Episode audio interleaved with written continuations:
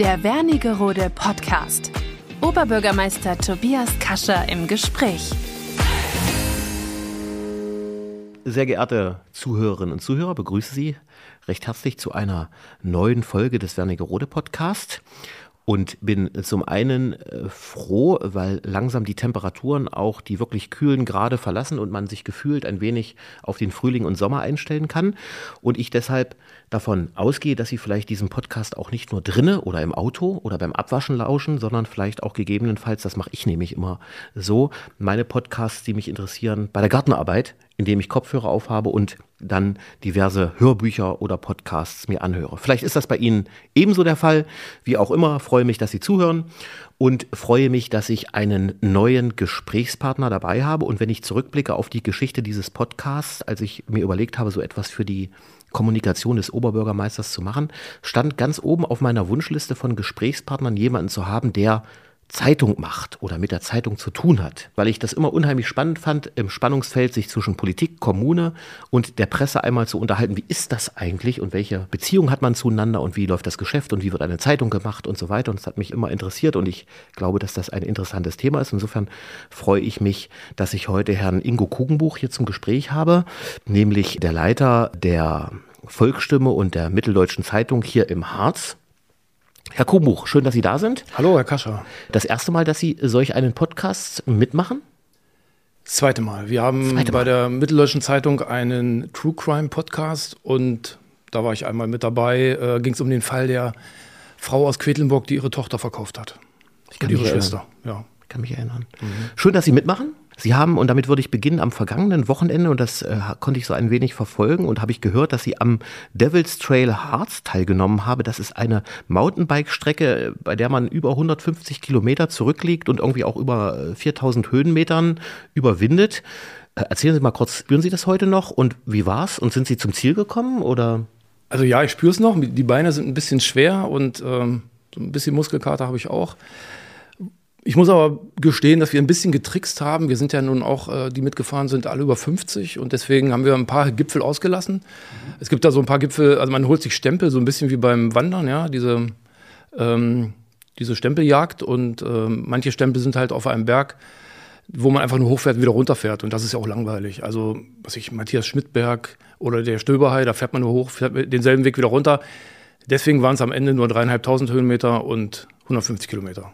Und das lief an einem Wochenende, an einem Tag oder an mehreren Tagen? Das äh, kann man an einem Tag machen, wenn man keinen Spaß hat äh, an, an, Essen und Trinken. Mhm. Dann wirft man sich zwischendurch ein Gel ein und macht das. Ähm, aber wir haben es an drei Tagen gemacht. Ja, das damit ein bisschen auch wahrscheinlich ein bisschen Einkehr und ein bisschen Entspannung auch dabei ist. Ne? Genau. Mhm. Toll, habe ich vorher äh, noch nicht so richtig viel von gehört. Klingt interessant. Ich würde, äh, wenn Sie erlauben, ein wenig was über Sie erzählen und Sie grätschen mir immer rein, wenn ich was Falsches erzähle und würde dann natürlich zu den Einstiegsfragen kommen, die obligatorisch für diesen Podcast sind. Sie sind in Wernigerode geboren, nämlich im Jahr 1969. Ja. Wohnen aber in Ilsenburg aktuell. Da würde ich die Zwischenfrage, bevor ich weitermache, einbringen wollen, wenn ich darf. Warum in Ilsenburg und nicht in Wernigerode? Ich habe da meine Frau kennengelernt ah, und äh, ja. Und dort hat sich so ergeben. Und dann gab es die, gab's die Frage, will ich wieder in die Burgbreite oder ziehe ich lieber in einen, auf einen Bauernhof? Und Toll. die Antwort war relativ schnell gefunden. Sie wohnen also nachvollziehbarerweise in Ilsenburg und sind Vater von zwei Kindern und haben zunächst äh, studiert, nämlich Lehramt, äh, Mathe und Physik, etwas, was ich mir persönlich überhaupt nicht äh, vorstellen hätte können. Das höre ich immer wieder. Ja, hm. weil das ja irgendwie äh, immer so klingt, als ob man das sich das Komplizierteste von allem in Kombination aussucht. So, das ist so. Ja. Ne? Aber haben sie gemacht und äh, sind dann in das Volontariat bzw. zur Volksstimme nach Magdeburg gewechselt. Vielleicht auch hier die Frage darf erlaubt sein, wie kommt man vom Lehramt Mathe, Physik dann zur Zeitung? Also erstmal sind es drei Kinder. Oh, ich habe eins vergessen. Ja, ja, ist nicht schlimm. Ähm, und dann habe ich gemerkt während des Studiums, dass ich mich nicht unbedingt so mit der Wissenschaft beschäftigen möchte, sondern dass ich gerne Sachen erkläre. Mhm. Habe dann während des Studiums äh, auch Praktika gemacht bei Zeitungen, habe auch hier in Wernigerode bei der Volksstimme äh, hin und wieder mitgearbeitet, habe da fotografiert zum Beispiel und das hat mir Spaß gemacht und bin dann nach dem ersten Staatsexamen Ich habe also kein Referendariat gemacht, bin kein wirklich bis zum Ende ausgebildeter Lehrer. Mhm. Bin dann nach dem ersten Staatsexamen zum Volontariat und das habe ich bei der Volksstimme gemacht, anfangs in Wernigerode und dann habe ich eben diese ganzen Stationen äh, Salzwedel und Oschersleben, Wansleben, Magdeburg durch, also dauert ja zwei Jahre, absolviert. Ja. Und danach war ich erstmal 13 Jahre bei der Braunschweiger Zeitung. Ah ja. Und seit 2012 bin ich bei der, war ich bei der Mitteldeutschen Zeitung und nun haben wir ja die drei Redaktionen Quedlinburg, Halberstadt und Wernigerode zusammen ja. äh, verschmolzen, sage ich mal. Und jetzt seit Anfang des Jahres bin ich hier in Wernigerode. Und äh, das nennt sich ja Leiter Newsdesk. Wir hatten vorher kurz darüber gesprochen. Wenn man, wenn man die richtige Formulierung wählt, was bedeutet das? Ja, das bedeutet, äh, manche kennen es ja vielleicht aus amerikanischen Fernsehserien. Es gibt bei uns sogenannte Editoren und es gibt Reporter. Ne? Und die, die Editoren, die produzieren die Zeitung, die Layouten, ähm, redigieren Texte, machen Überschriften. Und für jede Ausgabe, also Quedlinburg, Halberstadt, Wernigerode, gibt es einen Editor, der hier in Wernigerode sitzt am Newsdesk. Und es gibt eben für jede Ausgabe außerdem fünf Reporter, die die Texte zuliefern, die Themen ausgraben Kommentare schreiben, Texte online stellen, später dann eben in die Printausgabe heben. Und das ist diese Arbeitsteilung, die sich als vernünftig herausgestellt hat. Dass es einmal die Leute gibt, die halt Layout und so weiter machen und die anderen, die schreiben. Mhm. Und ich bin oben drüber derjenige, der das Ganze koordiniert. Mhm. Vielen Dank für den Einblick. Genau dazu dient dieser Podcast, den Hörerinnen und Hörern das mal darzustellen. Und das habe ich mir auch ein Stück weit gewünscht, weil ich dieses Feld äußerst interessant finde. Sie sind neben Ihren beruflichen Werdegang auch ehrenamtlich durchaus stark beschäftigt und engagiert. Vorstandsmitglied sind Sie im Brockenlaufverein 1927 Ilsenburg e.V. Sie sind Ehrenmitglied der Gesellschaft der Freunde und Förderer des Klosters Ilsenburg mhm. und haben in dieser Funktion auch über die MDR-Sendung Mach dich ran eine sehr hohe Summe für das Kloster erspielt oder bekommen. Wie viel waren das insgesamt? Also erspielt stimmt, ja. Wir ja. waren ein Team aus vier Leuten. Mhm. Äh, drei Männer, eine Frau, die gemeinsam in, sich durch diese Fernsehsendung gehangelt haben. Es war, war ja, waren ja mehrere Sendungen, äh, wo wir dann immer gegen andere Mannschaften aus anderen Städten antreten mussten für das Kloster Ilsenburg. Und am Ende gab es dann eben den großen Showdown bei einer Schlagershow in Zwickau. Äh, das äh, ja, war halt eine große Schla äh, Schlagersendung, äh, wo wir immer wieder aufgetreten sind und am Ende haben wir das gewonnen und haben 200.000 Euro gewonnen. Aber das, das Interessante ist halt, dass das nur die Grundlage für die Finanzierung der Sanierung des Klosters, ja. des Schlosses ist und dass am Ende, wenn man alles zusammenzählt, alle Förder, alles Fördergeld und das, was die Stadt Ilsenburg dazugegeben hat, über drei Millionen Euro ja. rauskommen. Ja. Wahnsinn, ja. Und dann sind Sie, und das hat mich besonders äh, neugierig gemacht, als ich das abends las, Sie sind Mitglied in der Gesellschaft zur wissenschaftlichen Untersuchung von Parawissenschaften. In diesem Zusammenhang haben Sie auch ein Buch geschrieben, Warum sich der Löffel biegt und die Madonna weint. Und das beschäftigt sich mit übersinnlichen Phänomenen, die Sie scheinbar, für die Sie sich scheinbar interessieren. Und das hat mich zu der Frage äh, geführt, interessieren Sie sich dafür oder glauben Sie auch daran oder beides? Also Erstens ja, zweitens, zweitens nein. Also ah, ja. ich interessiere mich dafür ähm, und ich glaube natürlich nicht daran. Also ich versuche diese Dinge, die an die manche Menschen glauben, Wünschelrouten, ja. Bermuda-Dreieck oder weinende Madonnen oder das Wunder von Lord, äh, solche Sachen halt zu erklären mithilfe der Physik, mithilfe der Wissenschaft. Ja. Was ja auch viele Kollegen von mir in der GWOP machen, also in der Ge Gesellschaft zur wissenschaftlichen Untersuchung von Parawissenschaften bin ich ja nicht der Einzige und ähm, natürlich auch nicht der Prominenteste, aber eben in diesem Buch geschieht das eben auch. Also wenn Sie sich mal einfach eine, ein, ein Phänomen angucken und drüber nachdenken, manche Sachen lassen sich auch ganz leicht äh, entlarven. Nehmen wir mal Lord, ja, dieses ähm, wund angebliche Wunder, Marienwunder von Lord. Dieses gibt es ja nun schon seit über 150 Jahren und seitdem gibt es 70 Wunderheilungen dort. Also 70 anerkannte Wunderheilungen. Ähm, wenn man sich mal anschaut, wie hoch ist die Quote von Spontanheilung bei Krebs zum Beispiel, liegt die so irgendwo bei 1 zu 100.000. Bei tatsächlichen Spontanheilungen, die, die man nicht erklären kann, die aber immer wieder vorkommen. Äh, in Lord waren aber so viele Millionen Menschen, wenn man da die Quote 70 Wunderheilungen äh, nimmt, ja. sieht man, dass in Lord sogar weniger Wunderheilungen passieren als in Wernigerode oder in Ilsenburg. Spannend. Das fand ich Fand ich, fand ich hochinteressant. Äh, vielen Dank. Würde wahrscheinlich einen eigenen Podcast füllen, das Thema. Mindestens. Ja, ja, auf jeden Fall. Ja. Okay, vielen Dank für den Einblick in Ihr Tun und ich würde, äh, das ist Tradition beim Podcast, in die Einstiegsfragen kommen. Welches Buch lesen Sie gerade? Und gehören Sie zu den Menschen, die mehrere Bücher parallel lesen können oder immer nur eins? Ähm, ja, ich, ich lese eher mehrere Zeitschriften, Zeitungen parallel. Okay. Ähm, ich lese gerade das neue Buch von Benjamin von Stuckrad-Barre, Noch ja. wach. Mhm. Ja, das ist ganz, äh, liest sich gut weg, ist jetzt aber auch nicht, äh, muss man nicht unbedingt gelesen haben. Da geht es ja um die ähm, Affären beim Springer Verlag, um den ehemaligen Chefredakteur der Bildzeitung, ja. Julian Reichelt, ja. Springer-Chef Döpfner und so weiter. Ja, also liest sich gut, aber also wer sich dafür nicht interessiert, muss es nicht unbedingt lesen. Julian Reichelt habe ich bei Krömer gesehen letztens, als ich mal wieder eine Shea Krömer-Folge gesehen habe. Da war er auch, da habe mhm. ich, hab ich mir das mal angeschaut.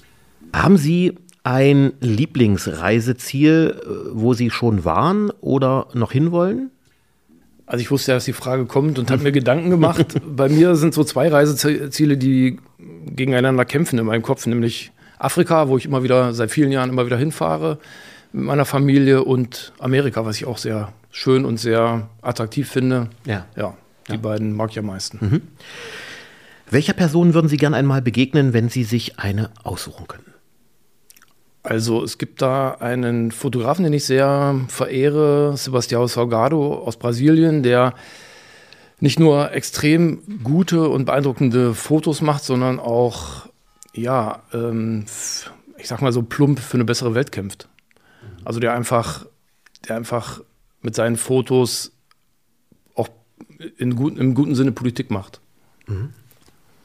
Spannend, sehr. Und ich kann da sehr empfehlen, es gibt einen Dokumentarfilm von Wim Wenders über Salgado, Das Salz der Erde. Ah ja. Also Salgado heißt ja salzig auf Deutsch. Mhm. Und der ist unfassbar gut. Mhm. Ja. Vielen Dank für den Tipp. Welchen Beruf würden Sie erlernen, wenn Sie noch einmal ins Berufsleben starten könnten und völlig freie Wahl hätten? Ich würde wahrscheinlich Wärmepumpen und ähm, Photovoltaikanlagen verkaufen. Aus aktuellem Anlass. Ja, mhm. nee, ich würde, also entweder würde ich wieder Journalist werden mhm. oder Fotograf. Ah ja, okay. Das ist oft so eine, so eine Kombination, die es dann schon auch oft gibt. Ne? Mhm. Das, ist, hm, das, das findet man oft. Und dann die letzte Frage und auch obligatorisch, auf welchen Alltagsgegenstand könnten Sie überhaupt nicht verzichten? Also das ist jetzt völlig unspektakulär, das wäre mein iPad. Ja, verstehe ich. Ja, weil ich da mal, da habe ich alle Zeitungen und Bücher, die ich lese oder meine, alle Nachrichten und so weiter. Also das ist mein, Kann ich nachvollziehen. mein Tor zur großen, weiten Welt. Ja. ja. Vielen Dank für den Einblick und ich würde äh, ein wenig überleiten wollen, vielleicht zum ersten so einen kleinen Komplex, natürlich zu Ihrer Arbeit bei der Zeitung. Mhm. Die erste Frage, die mich interessiert hat, hab ich haben Sie im Wesentlichen ja schon beantwortet. Wie kommt man vom Mathe und Physik in, zur Zeitung? Und äh, was vielleicht auch die Hörerinnen und Hörer interessiert, wie entsteht so eine Zeitung und wie schafft man das, jeden Tag aufs Neue die zu füllen und dann auch noch, und das kenne ich aus eigenem Erleben, dass manche Nachrichten noch um 17, 18 Uhr pass passieren können in Wernigerode und trotzdem noch am nächsten Tag in der Zeitung sind. Und ja, wie kriegt man das alles unter einen Hut? Und dass man dann um 3 Uhr nachts, dazu gehöre ich nämlich, gehöre auch zu den Online-Lesern und ich weiß, die Volksstimme zum Beispiel, die äh, und die MZ auch, kommen dann äh, nachts um drei, jedenfalls für die Volksstimme kann ich das sagen, nachts um drei ist die online, die aktuelle Ausgabe und dann kann man die lesen. Da ist also ein vergleichsweise relativ kurzes Zeitfenster bis zum redaktionellen Schluss und der Veröffentlichung. Wie, wie geht das? Ganz kurze Gegenfrage. Was treibt Sie nachts um drei äh, an Ihren Rechner? Ja, in der Zeit, als meine Kinder noch kleiner waren, äh, die Zwillinge, jetzt werden die vier und als sie noch eben nur halb so alt oder noch jünger, da war man nachts oft wach und wenn ich oft, wenn ich wach bin, kann ich schlecht wieder einschlafen, habe ich Zeitung gelesen.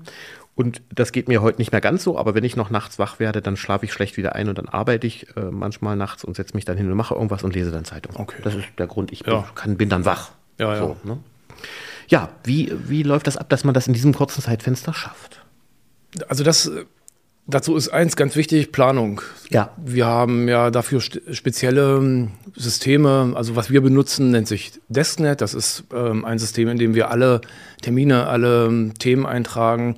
Und wir planen tatsächlich auch schon eine Woche im Voraus. Also wir gucken jetzt nicht, was passiert morgen. Also gucken natürlich auch, aber Klar. wir gucken also auch schon eine Woche im Voraus, was sind die Haupt-Top-Themen, äh, die wir im Blatt einplanen, im gedruckten Blatt. Wir gucken aber eben auch, ähm, was, welche Themen könnten online besonders gut laufen. Das ist quasi eine doppelte Planung, die wir machen müssen. Ähm, einmal müssen wir Print denken, weil wir eben, und einmal online, weil wir eben auch zwei unterschiedliche ähm, Menschengruppen ansprechen. Mhm. Also unsere Printleser sind meist schon im höheren Alter, über 65 würde ich mal sagen im, im, im Durchschnitt. Und die Online-Leser sind jünger. Und wir wollen eben auch, vielleicht haben Sie es gelesen am Wochenende, am Samstag war der große Aufschlag zu unserer neuen Familienserie. Da wollen wir eben auch gelesen, ja. Familien ansprechen, mhm. ja, weil wir da einfach ganz schwach auf der Brust sind mit, mhm. mit, unseren, mit unserer Zeitung, aber auch mit unserem Online-Auftritt. Und ähm, ja, wir haben ja für die, für die Region, ähm, das ist das Besondere an der Volksstimme, äh, wir haben ja für jede Region einen Reporter, der zuständig ist, der das Gebiet ähm, auch im Auge hat, der weiß, was passiert da, der auch angesprochen wird von den, von den Protagonisten. Also wenn Sie jetzt ein Thema haben, dann werden Sie vielleicht Frau Silav oder Frau Reulicke ansprechen, ja. vermutlich. Ja. So, und die wissen natürlich, was läuft hier in Wernigerode und ähm, Herr Niemann weiß, was in Ilsenburg läuft und so weiter und so fort. Und mhm. deswegen haben wir die Themen auf dem Schirm und dann müssen wir eben noch gucken, wie wir die verteilen. Und das machen wir in Konferenzen ähm, und äh, besprechen, welche Themen sind die besten, welche sind die stärksten welche müssen die, äh, die Aufmacher sein, also die großen Stücke, die oben auf der Seite stehen, welches sind die eher die Kellerstücke, die unten, die mhm. heißen tatsächlich so Keller. Ja. Ähm, oder eben, was ist ein Einspalter an der Seite und das bespricht man. Und wenn abends noch was passiert, wir haben tatsächlich äh, bis um, ah ja, also theoretisch äh, haben wir Zeit bis kurz vor elf. Bis kurz vor ja. 23 Uhr? Ja. Okay. Ja, also ja. wenn es jetzt wirklich mal knallt und äh, hier brennt irgendetwas oder es passiert irgendwas anderes, was sehr wichtig ist, dann kann man das kann man das in der Regel noch, noch aktualisieren. Mhm. Und online natürlich die ganze Nacht, ist ja logisch. Mhm. Spannend.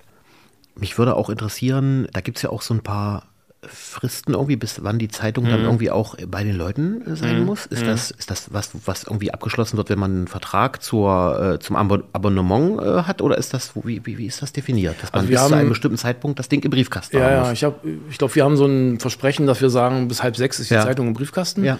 Und das bedeutet eben auch, äh, wenn Sie sich mal angucken, wenn Sie sich mal eine Karte über das nördliche Sachsen-Anhalt legen, ja. dann sehen Sie, äh, welche welche Städte sind am weitesten von Magdeburg, also von da, wo die Zeitung gedruckt wird, in Barleben, entfernt. Die müssen halt zuerst gedruckt werden, damit sie eben auch zuerst wieder da sein können, die gedruckten Zeitungen. Spannend. Und die, die, ja, die am nächsten dran sind, die haben sogar bis um 1 Uhr nachts die Möglichkeit noch zu aktualisieren. Mhm. Mhm.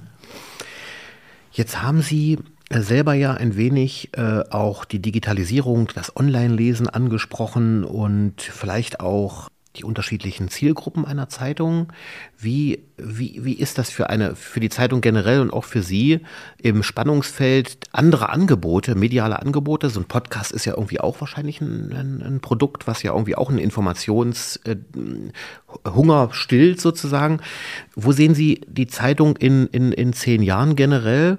Und was sind so Überlegungen aus Ihrer Sicht, wie man dagegen steuern kann, dass man eben schon noch sagt, das Printmedium, die gedruckte Zeitung, wird auch in zehn Jahren noch Relevanz haben. Was ich glaube. Äh, aber gefühlt ist das ja irgendwie in Gefahr, ne? wenn man das so mitbekommt. Oder ist es nicht in Gefahr? Ja, oder ist es nur ein Trend? Doch, oder wird es sich verändern? Also man, man, sieht das ganz deutlich. Ja. Ähm, schauen Sie sich mal die Abozahlen an. Nehmen wir nur mal Ostdeutschland. Ähm, da sind, ist die Volksstimme an der ersten Stelle, also Platz 1 mit aber dennoch gut 5% Minus im Vergleich zum letzten Jahr. Ja? ja. Äh, und die schlechtesten Zeitungen, wie etwa die, die Märkische Allgemeine, liegt irgendwo bei 13 Prozent. Und mhm. ähm, es gibt bereits Zeitungen in Thüringen, zum Beispiel in, auch in Brandenburg, die auf den, in den ländlichen Gebieten nur noch als E-Paper erscheinen. Also da kriegt man dann ein iPad dazu geschenkt und dann heißt es friss oder stirb. Also wenn du die Zeitung nicht auf dem I äh, iPad liest, dann hast du halt Pech. Die wird, das, also die, die Zustellung ist dort nicht mehr finanzierbar. Und natürlich kann es auch sein, dass im Harz es irgendwann Regionen gibt, ähm, wo, die, wo wir so wenige Abos verkaufen, dass sich das nicht mehr lohnt, da hinzufahren. Noch, noch ist es aber lange nicht so. Mhm. Ähm, aber wenn, ich, wenn Sie fragen, wo ist die Zeitung in zehn Jahren, dann kann es natürlich gut sein, dass es eine, ja, eine Aufteilung gibt. Also ich sag mal, das, das absolute Top-Produkt, äh, Premium-Produkt ist dann die gedruckte Zeitung. Also kuratiertes, kuratierte Nachrichten, ja, die Ja. für Leute, die einfach keine Zeit haben, das Internet zu durchforsten und selber zu bewerten, wie gut oder wie wichtig ist die Nachricht, machen wir das. Oder es, und es gibt natür natürlich wird es den Online-Auftritt geben, es wird E-Paper geben. Ähm, wenn Sie sagen, es gibt viele verschiedene Medien, die dort im Internet unterwegs sind, wir machen ja jetzt auch verstärkt Videos. Ähm, das bieten wir natürlich auch an. Ja. Ja, wir selber machen wir auch Podcasts, die haben wir auch im Angebot. Ja. Wir versuchen natürlich alles, was der Leser, was der Kunde von uns, was der Nutzer von uns erwartet, abzudecken. Klar. Ja. Wobei wir aber das unser jetziges noch immer unser Hauptprodukt natürlich nicht aus dem Auge verlieren dürfen. Die gedruckte Zeitung ist eben immer noch das, womit wir Geld verdienen am meisten. Ja, und ich glaube, die wird trotz dieser genannten anderen Medien oder äh, so äh, trotzdem immer noch Relevanz haben. Also ich glaube das. Äh, genauso wie trotz äh, Online-Lesen, trotz E-Reader das Buch Relevanz hat. Ne? Ja, Weil ja. es was Haptisches hat, weil es eine Tradition hat, weil es ein besonderes Gefühl irgendwie äh, auch erzeugt, glaube ich, dass das bei der Tageszeitung genauso sein wird. Ich denke das auch. Ja. ja viele Menschen wollen halt beim Frühstück Ja. auch in der Zeitung blättern. Ja. Vielleicht zu diesem Themenkomplex und dann würde ich vielleicht auch ein bisschen zu, zu Ihrem ja, Hobby fahren und so ein paar Heimatthemen auch nochmal, was mich interessiert.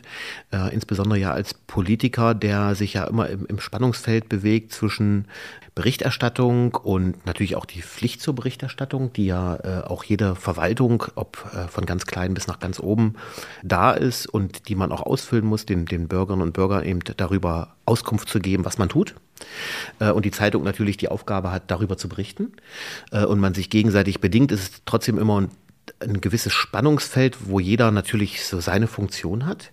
Und ich habe äh, das vorvorletzte Buch, jetzt bevor ich Gysi gelesen habe, war das Buch von Precht und Welzer. äh, Was sich damit beschäftigt, wie möglicherweise Medien Politik machen könnten. So. Mich würde interessieren, wie, wie Sie das Thema selbst bewerten, äh, ganz, äh, ganz persönlich und, und wie man auch in Ihrer täglichen Arbeit versucht, und ich glaube, das, das ist so, denn ich habe das äh, kaum in meinem Berufsleben bisher erlebt, dass ich dieses Gefühl hatte, äh, wie versucht man eben so neutral wie möglich zu berichten, was sie ohne, ohne Zweifel tun, da bin ich überzeugt von, aber trotzdem ja immer in dem Spannungsfeld sich befindet, dass man zu bestimmten Themen ja eben wahrscheinlich immer eine Privatmeinung hat und sich mit bestimmten Themen und jemanden gut und besser kennt und irgendwie, also wie schüttelt man das ab? Zu sagen, ich habe ein Thema, wo man sich wahrscheinlich auch in der Redaktion austauscht und so weiter und sagt aber, wir haben aber die, den Anspruch und auch die Pflicht, das neutral zu behandeln. Wie macht man das? Und in welchen Konfliktsituationen bewegt man sich da? Das würde mich interessieren. Naja, man benutzt einfach die, naja, einfach. Also man, äh, es, es ist nicht so super kompliziert, wie man vielleicht denken könnte. Man benutzt die Werkzeuge, die man als Journalist hat, nämlich zum Beispiel, ähm, natürlich gibt es keine Einquellentexte, sondern man muss äh, immer beide Seiten sehen oder alle drei Seiten und ganz sicher auch denjenigen, der in einem Text, ähm, um den es in einem Text geht. Also man kann schlecht über jemanden etwas schreiben, ohne mit dem geredet zu haben. Ja, Ja. Ist ganz wichtig, dass alle Beteiligten zu Wort kommen und dann ist der Text, naja, im besten Fall von, von sich aus schon erstmal ausgewogen, weil jeder sagen darf, äh, was ist Ja. jetzt meine Meinung. Ne? Ja. Und natürlich hat der Autor des Textes, die Autorin, auch, kann auch eine eigene Meinung haben, muss eine eigene Meinung haben und kann das Ganze dann in einem Kommentar einordnen. Ne? Aber das sollte in der Regel, bis auf wenige Ausnahmen, also eine Literaturkritik, kann halt nicht ohne eine Meinung auskommen. Da darf man schon sagen, ich finde das Buch kacke. Ja, das klar. kann man Ja. und soll man Ja. sagen. Das ist aber bei einer Ratsberichterstattung anders. Da sollte man mit seiner Meinung hinterm Berg halten und kann das dann im Kommentar schreiben. Dann kann der Leser auch einschätzen, okay, das ist jetzt der Bericht, der ist objektiv oder zumindest neutral. Und das andere ist der Kommentar. Da erfahre ich dann, was der Autor von der ganzen Geschichte hält und wie ordnet der das ein. Das ist übrigens auch das, was unsere Leser wollen. Das ist ganz entscheidend. Das ist unsere Stärke als Zeitung. Ähm, neben der Regionalität, Lokalität, eben, dass wir Themen einordnen. Danach sucht der Leser ja gerade. Es reicht doch nicht, wenn ich ein Thema irgendwo auf Facebook aufpoppen sehe und dann kriege ich da irgendwie so ein paar Fetzen um die Ohren gehauen Absolut. und soll das dann glauben. Ja. Es ist doch wichtig, dass es jemand, der das sich damit professionell befasst, Ja. einschätzt.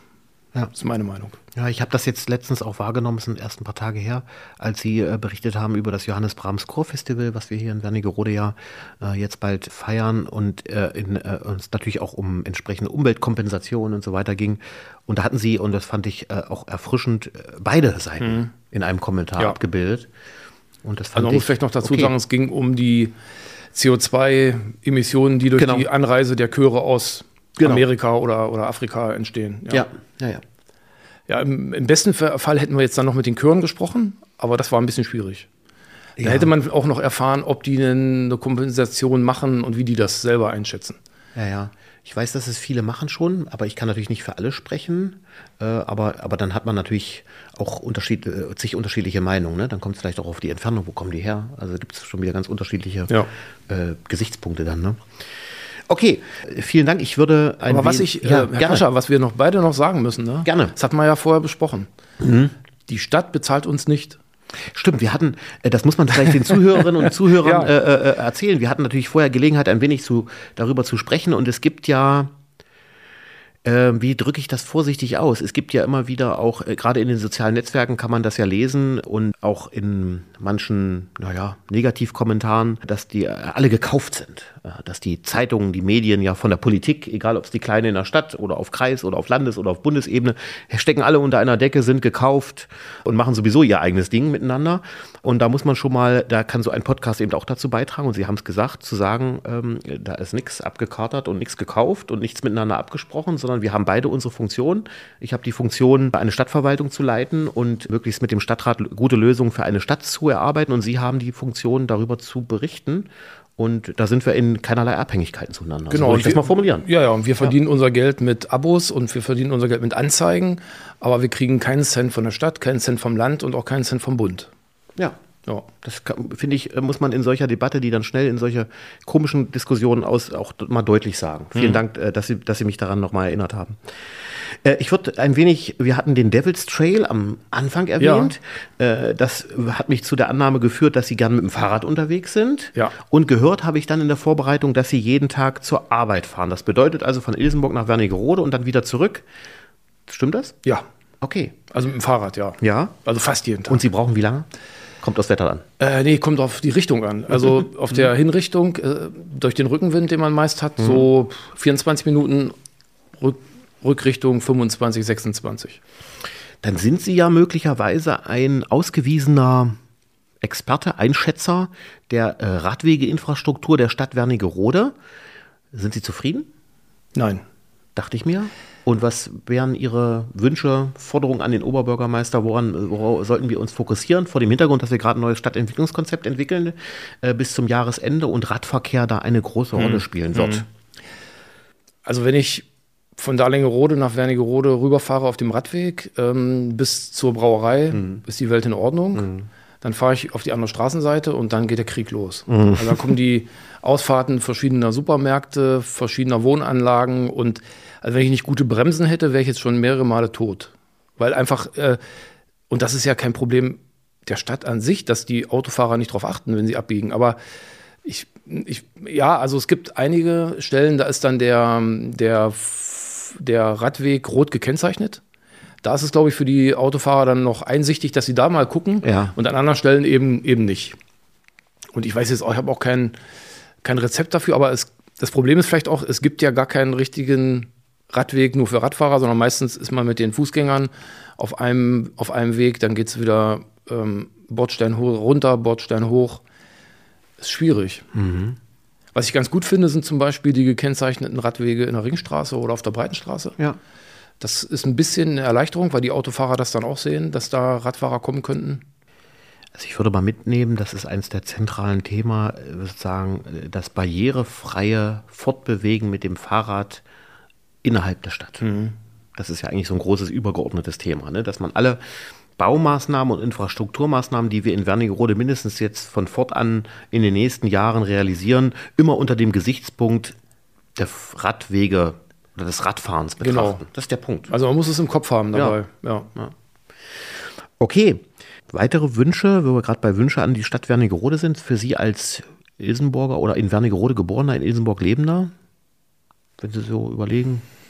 Naja, gut, also die insgesamt der Straßenverkehr ist ein Problem. Also auch wenn Ja. ich mal mit dem Auto unterwegs bin, ähm, braucht man äh, extrem lange, um die Stadt zu durchqueren. Und ähm, also da weiß ich nicht, was, was man machen könnte. Ich weiß nur, man, man muss irgendwas machen. Wir haben das Thema auch im, im Stadtentwicklungskonzept. Wir werden also äh, das Thema im Entwicklungskonzept der Stadt nicht äh, prioritär beleuchten, aus einem einfachen Grund, weil wir ein eigenes Verkehrskonzept auflegen müssen. Das kann sozusagen nicht unter einem der Themen im großen Konzept abgehandelt werden, sondern es ist, glaube ich, so eklatant notwendig, in Wernigerode den, äh, dieses Verkehrskonzept zu berücksichtigen, dass es eine völlig eigene Konzeption braucht. Deswegen wollen wir in diesem Jahr, ich hoffe, bin ja mal froh, wenn wir das Stadtentwicklungskonzept durch haben, aber spätestens im nächsten Jahr mit dem Verkehrskonzept müssen wir beginnen. Ne? Also, weil das viele, viele Dimensionen hat. Ne? Parken, Ja. Innenstadtverkehr, Radverkehr, äh, wie kommt man aus von der Peripherie ins Zentrum, dann muss man den Citybusverkehr mitdenken, dann muss man den überregionalen Verkehr mitdenken, wie sind wir eigentlich als Touristenstadt Wernigerode angebunden an die, an die Oberzentren. Ja, äh, das ist jetzt vielleicht für den innerstädtischen Verkehr nicht so relevant, aber trotzdem irgendwie eine Baustelle. So, ne? Also Verkehr ist ein Riesenthema. Braucht es auch noch mal ein paar mehr La- Ladesäulen für Elektroautos? Das ne? ist, ein, das ist ein Punkt. Also es ist eines der, auch bei den Rückmeldungen der Bürgerinnen und Bürger, wir hatten ja im Rahmen des Stadtentwicklungskonzeptes und der Bürgerrundgänge äh, und Spaziergänge hatten wir ja etwa 1000 Rückmeldungen äh, in Summe über die Leute, die mitgelaufen sind und über unsere Internetplattform. Äh, und da hat sich gezeigt, dass Verkehr unter den Top 3 ist. Ja. Erwartbar. Ne? Übrigens auch bei der Zeitung unter den Top-Themen, die immer, die, Immer wieder die kommen. immer laufen, also Ja. die man immer, immer, immer machen kann. Was, was ich mir auch noch wünsche, ähm, Ja. das hat da jetzt mit Wernigerode auch was zu tun, aber es betrifft eigentlich alle, auch die, die, die schönen alten Städte im Harz, dass man gucken muss, äh, aus meiner Sicht, ob man irgendeinen Kompromiss findet bei der Herstellung von erneuerbarer Energie. Ne? Also, dass man Mhm. ähm, auf, auf den Dächern der Stadt, also das Thema ja, Altstadtsatzung. Genau. Mhm, ja. Das führt mich nochmal zurück auf, die, auf das Thema Zeitung, äh, weil es so interessant ist. Sie sagten gerade Top-Thema Verkehr in der Zeitung. Was sind denn die Themen in Wernigerode, wo Sie das Gefühl haben, dass die Leute sich am meisten interessieren oder wo Sie am meisten Rückmeldungen bekommen? Gefühlt ist das immer auch so historische Themen. Also immer, wenn Sie irgendwas aus der Stadtgeschichte aufgreifen, habe ich das Gefühl, auch von Lesern, die ich kenne, die haben gesagt, oh, das lese ich zuerst. Ist das so? Gibt es so Top drei, vier Themen, wo man sagt, das ist immer, das interessiert den Leser am meisten? Ja, Mhm. also was die absoluten, äh, also die Frage ist ja immer nach Top-Themen, wie messe ich das ja? Klar. also was, Ja. was ganz leicht messbar ist, ist eben online. Ja. Wenn wir es online messen, dann sind die Top-Themen ähm, Gastronomie, Ah. Mhm. äh, Ver Verkehr und äh, so Sachen wie Harzblick, die Geschichte, ne? Mhm. wo es äh, zunehmende Kriminalität gibt. Ja. Äh, oder auch im Lustgarten diese, diese Geschichte mit, mit, mit der Streife, die dort vielleicht Ja. nicht mehr äh, rumlaufen wird. Also das sind so die, die Themen. Also was betrifft mich selbst in meinem ureigensten, ja, Essen, Trinken, Sicherheit, Familie, diese Geschichten. Fortbewegung. Ja. Und genau, genau Mhm, das. Und ähm, natürlich, weil unsere Leser älter sind, äh, sind viele auch an Stadtgeschichte interessiert. Genau. Mhm. Das funktioniert auch. Vielen wir, Dank. haben jetzt, wir haben jetzt auch äh, das Thema nochmal, diese Lüderswerke. Hochinteressant. Ja, das haben wir auch nochmal im, äh, auf, der, Schön. auf dem Ja. Schirm. Ja. Das war auch ein Thema, in das ich mich eingelesen habe, bevor ich die Ausstellung eröffnet habe. Das ist ja schon einige Wochen zurück. Und war ein Kapitel von Industriegeschichte in Wernigerode, was mir gänzlich unbekannt ja, war. mir auch. Man Also- sieht ja von den Gebäuden nichts mehr. Das ist Genau. halt das Problem. Ja. Ja. Also das ist äh, guter Hinweis, äh, Herr Kuchenbuch. Also insofern nochmal das Harzmuseum besuchen der Ja. Stadt Wernigerode. Da kann man nämlich die Ausstellung zu den Lüderswerken noch, ich meine bis Ende August, ich will nichts Falsches sagen, sehen. Liebe Wernigeröderinnen und Wernigeröder, liebe Zuhörer, hat offen, kann man reingehen, kann man sich anschauen. Jeden Fall. Hochinteressant. Ja. Wir sind schon über eine halbe Stunde und äh, das könnte noch viel länger gehen, weil man, glaube ich, viele interessante Themen anreißen kann. Ich würde noch ein wenig zu Ihrer anderen Passion kommen. Da habe ich so ein bisschen rausgehört, dass Sie gerne unterwegs sind, gerne reisen äh, und trotzdem aber heimatverbunden sind. Mich interessiert, äh, in Wernigerode geboren, in Ilsenburg lebend, was macht denn beide, also wo liegen denn bei äh, Vergleich Ilsenburg und Wernigerode die Unterschiede und wo die Gemeinsamkeiten? Naja, ich glaube, die Was macht steht. das eine und das andere aus? Ja, ich glaube, die Städte sind schon, ähm, schon sehr vergleich, also sind schon vergleichbar. Ne? Wenn man jetzt mal die Größe äh, außer Acht lässt, beide sind eben sehr stark touristisch besucht, beide sind trotzdem auch äh, wirtschaftlich sehr stark. Richtig, Ja, haben, ja. Also haben viele, auch viele Industriearbeitsplätze, auch, auch, auch wenn sie, also auch wenn sich Ilsenburg die bezauberndste Stadt im Harz nennt, Ja. gibt es dort trotzdem richtig schwere Industrie. Ne? Also das, und, und in Wernigerode ist es ja vergleichbar. Ja gut, Wernigerode ist einfach nochmal eine Nummer bekannter, ist größer und dadurch eben auch, ähm, auch sicherlich manchmal ein bisschen zu überlaufen. Also da ist sozusagen der Vorteil von Ilsenburg.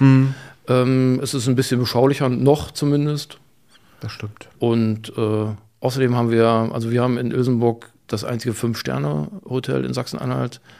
Und Wernigerode hat dafür den Sternekoch. Also insofern. Ja, stimmt. Vielleicht kriegt ja Ilsenburg auch noch einen Sternekoch und Hatten hier ein Fünf-Sterne-Hotel. Ja, stimmt, ja. ja. Ja, ich würde vielleicht zur letzten Frage, äh, Frage kommen. Sie sind ja mit dem Fahrrad unterwegs, sportlich unterwegs. Gibt es noch andere sportliche Betätigungen, die Sie neben dem Fahrrad Also ich hab- machen und schaffen? Also ich bin viele Jahre ja auch gelaufen, ja. Also Brockenlauf mitgelaufen, Harzgebirgslauf, Rennsteiglauf, äh, ja, Kiffhäuserlauf. Jetzt mache ich mehr mit dem Fahrrad. Ich habe auch jetzt drei Fahrräder. Also ich habe ein Rennrad, ein Mountainbike und noch ein E-Bike. Die wollen bewegt werden. Insofern reicht, reicht mir das. Aber ich bin natürlich im Brockenlaufverein äh, im Vorstand aktiv und bin da weiterhin, ja. Nächste Woche fahre ich zum Rennsteig mit meinen Ja, Leuten vom. Brockenlaufverein. Ja. Herr Kogenbruch, ich habe mich sehr gefreut, dass Sie das Gespräch mitgemacht haben. Ich hätte noch viele andere Fragen stellen können, aber wir versuchen uns ja immer so einen Zeitrahmen zu Ja. setzen. Danke fürs Mitmachen. ja, vielen Dank für die Einladung nochmal. Ja.